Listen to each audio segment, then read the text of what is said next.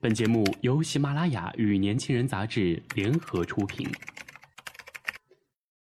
年轻是一次最有收获的阅读，我们的态度不在成功学的书单里。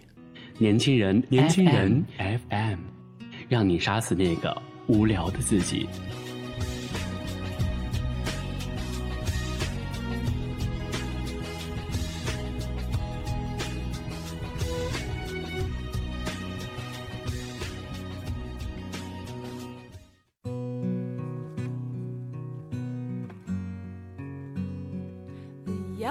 今天为大家分享的这篇文章叫做《时光》。一岁将近，便进入一种此时特有的气氛中。平日里奔波忙碌，只觉得时间的紧迫，很难感受到时光的存在。时间属于现实，时光属于人生。然而到了年终时分，时光的感觉乍然出现。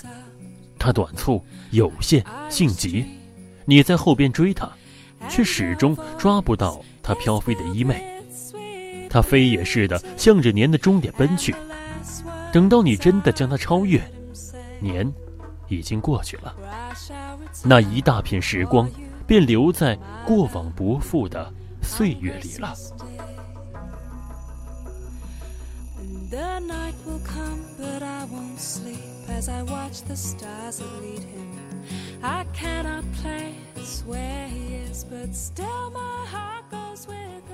今晚突然停电，摸黑点起蜡烛，烛光如同光明的花苞，宁静地浮在漆黑的空间里。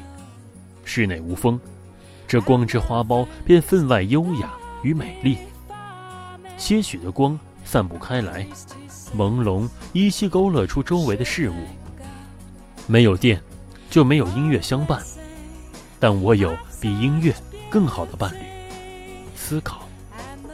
可是，对于生活最具悟性的，不是思想者，而是普通大众。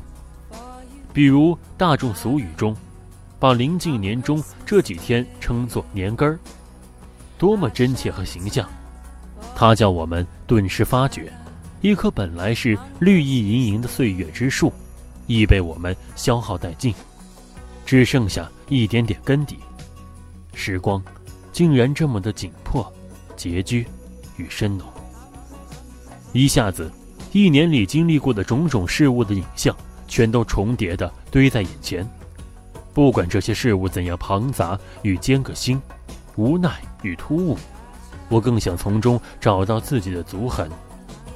从春天落英缤纷的京都。退藏到冬日小雨满空的雅典德尔菲遗址，从重庆荒芜的红卫兵墓，到京南那条神奇的蛤蜊堤，从一个会场到另一个会场，从另一个活动到另一个活动中，究竟哪一些足迹至今清晰犹在？哪一些足迹杂沓模糊，甚至早被时光干干净净一抹而去？我瞪着眼前的重重黑影，使劲看去，就在烛光散布的尽头，忽然看到一双眼睛正直对着我，目光冷峻锐利，逼视而来。这原是我放在那里的一尊木雕的北宋天王像。然而，此刻他的目光却变得分外有力。他何以穿过夜的浓雾，穿过漫长的八百年？锐不可当，拷问似的直视着任何敢于朝他瞧上一眼的人。显然是由于八百年前那位不知名的民间雕工传神的本领、非凡的才气，才把一种阳刚正气和直逼邪恶的精神注入其中。如今，那位无名雕工早已了无踪影，然而他令人震撼的生命精神却保存了下来。在这里，时光不是分毫不曾消逝吗？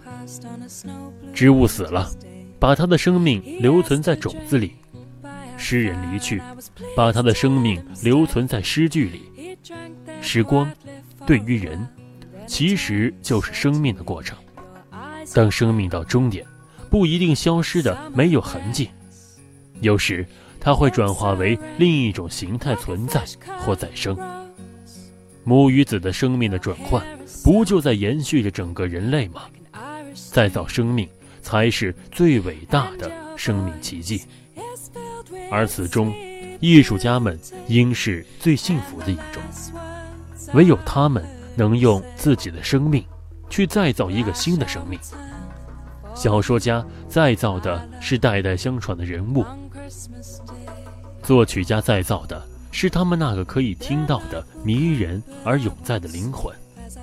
此刻，我的眸子闪闪发亮，视野开阔，房间里的一切艺术珍品都一点点的呈现。它们不是被烛光照亮。而是被我陡然觉醒的心智召唤出来的。其实，我最清晰和最深刻的足迹，应是书桌下边，水泥的地面上那两个被自己的双足磨成的浅坑。我的时光只有被安顿在这里，它才不会消失，而被我转化成一个个独异又鲜活的生命。以及一行行永不褪色的文字。然而，我一年里把多少时光抛入尘嚣，或是支付给种种一闪即逝的虚幻的社会场景，甚至有时属于自己的时光，反成了别人的恩赐。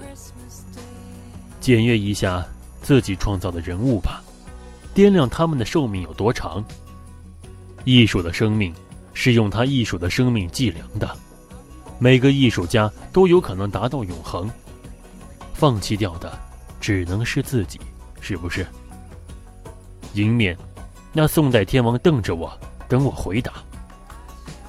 我无言以对，尴尬到了自感狼狈。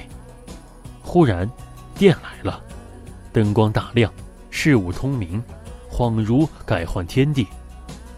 刚才那片幽阔深远的思想世界，顿时不在。唯有烛火空自燃烧，显得多余。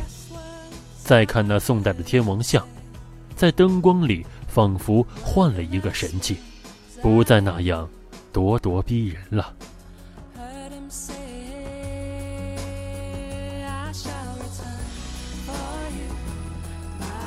如果你想关注更多的精彩内容，请搜索微信公众号 “youth 一九八一”或直接搜索“年轻人”。